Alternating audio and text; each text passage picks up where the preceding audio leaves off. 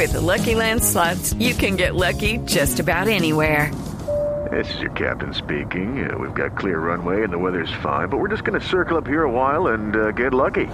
No, no, nothing like that. It's just these cash prizes add up quick. So I suggest you sit back, keep your tray table upright, and start getting lucky. Play for free at LuckyLandSlots.com. Are you feeling lucky? No purchase necessary. Void where prohibited by law. 18 plus terms and conditions apply. See website for details. Bueno, eh, tenemos una noticia bien importante. Sí, en la oficina, sí, señor. Efectivamente, estoy buscando el nombre de nuestro invitado. no, eh, porque vamos a hablar de los hackers que conquistan el corazón de las empresas. Corazón de las empresas Sí, los que hackers. enamoran gente.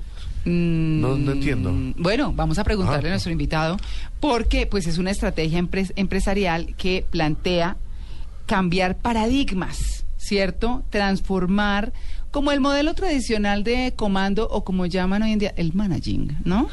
Pero bueno, mire, hemos invitado a Agustín Jiménez, que es coaching empresarial y es gerente de Kawak, que es quien hace este, este acompañamiento con hackers que conquistan el corazón de las empresas. Don Agustín, muy buenos días. Buenos días, María Clara. Buenos días a toda la mesa de trabajo. Un gusto estar en su programa. Ay, con mucho gusto. Bueno, ¿cómo así que hackers empresariales?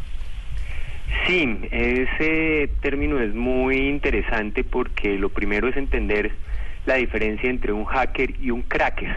Ah, Los hackers, digamos, se pueden dividir entre hackers éticos y hackers maliciosos o crackers. Y los hackers éticos son personas que, o somos personas que nos dedicamos a resolver problemas difíciles y que creemos en la libertad y en la ayuda colaborativa. Mientras que pues los hackers maliciosos son los que hacen daños e irrumpen en los Mm. sistemas y los para dañarlos, ¿cierto? Entonces algo muy es muy importante hacer esa diferencia porque los que tienen mal más prensa son los malos. Porque si ustedes se ponen a ver en el en la historia, gracias a los hackers es que tenemos el internet, gracias a ellos es que tenemos la World Wide Web, gracias a ellos es que existe el software libre. claro. Entonces, pues son personas que han transformado el mundo gracias a su creatividad. Bueno, ¿y cómo trasladar eso a la oficina?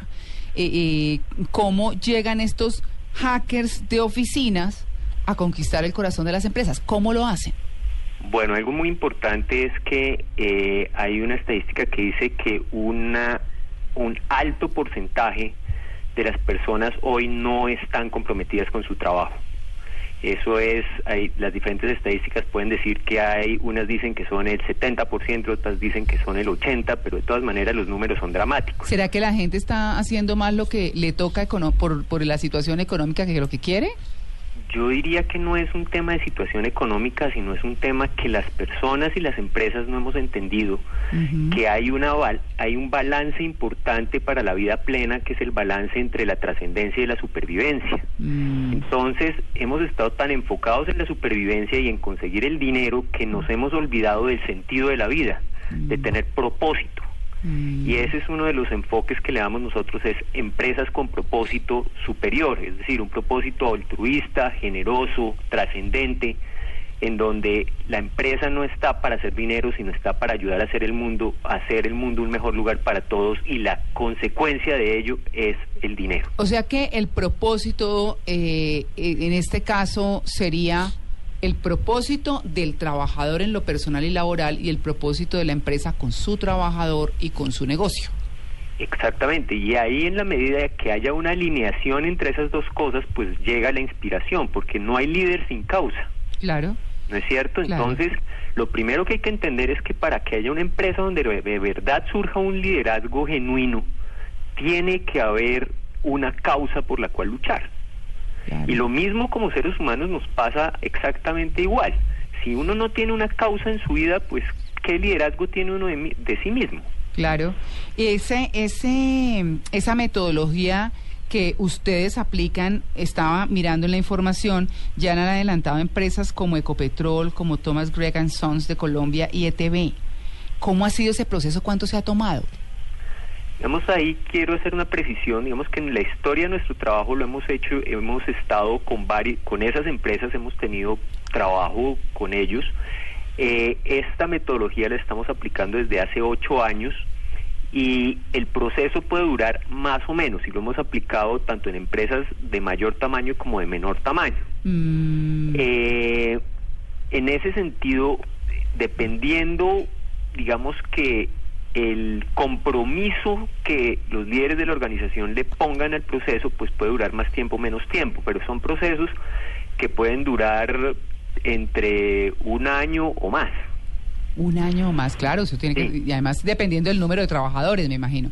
Claramente, entonces digamos, eh, en Ecopetrol fue un proceso donde trabajamos específicamente un tema de valores con un grupo muy, muy puntual, Sí. mientras que en Thomas Gregg Sons de Colombia estamos trabajando en la transformación ya de toda la organización.